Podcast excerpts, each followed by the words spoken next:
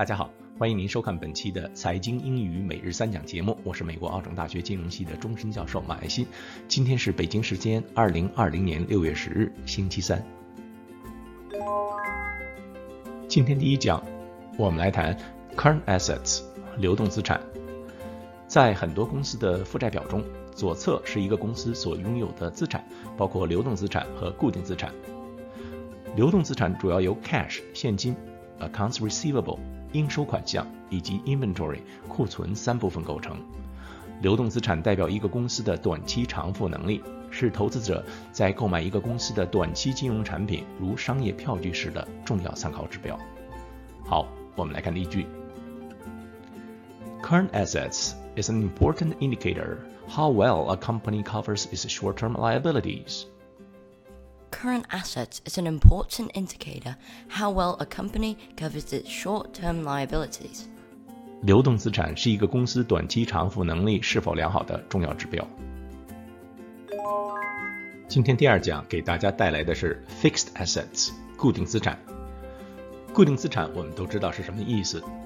一个公司的固定资产所占的比例越高，它的 operating margin 就是营收毛利率也就越高。operating margin 越高，达到收支平衡所需要的时间就更长。但是，一旦达到了收支平衡，利润就会以更快的速度增长。好，我们来看例句。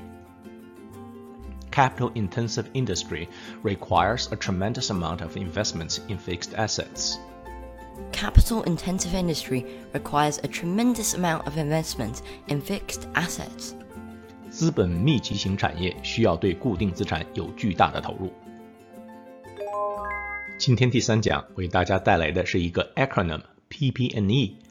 首先注意它的发音，很少有人会用这个词的正式发音 P P N E，更多的时候是 P P N E，说快了就成了 P P N E。P P N E 的英文全译呢就是 Property, Plant and Equipment，物业、厂房及设备。上面我们谈到了 fixed assets 固定资产。在很多公司的固定资产中，PP&E 也就是物业、厂房及设备是其中最重要的部分。好，我们来看例句：Property, plant and equipment (PP&E) are long-term assets vital to business operations and are not easily converted into cash. Property, plant and equipment (PP&E) are long-term assets vital to business operations and not easily converted into cash. 物业、厂房及设备是公司经营所必需的固定资产，这种资产转化为现金比较困难。来看今天的实例。Business Wire, May 11th, 2020. Good Times Restaurants has rescheduled the release of its financial results for the second fiscal quarter. This will provide the company with additional time to complete its quarter end closing procedures which have been delayed with respect only to second quarter results.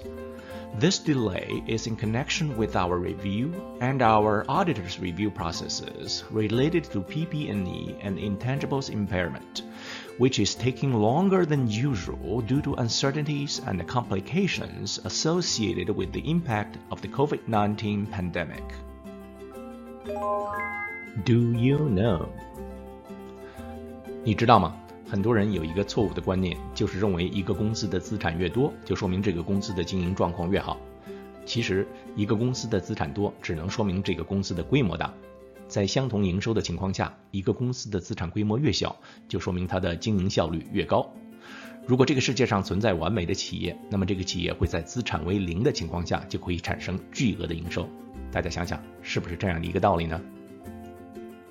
好了，本期的财经英语每日三讲节目到这里就结束了，感谢您的收看，我们明天见。Until next time, thank you.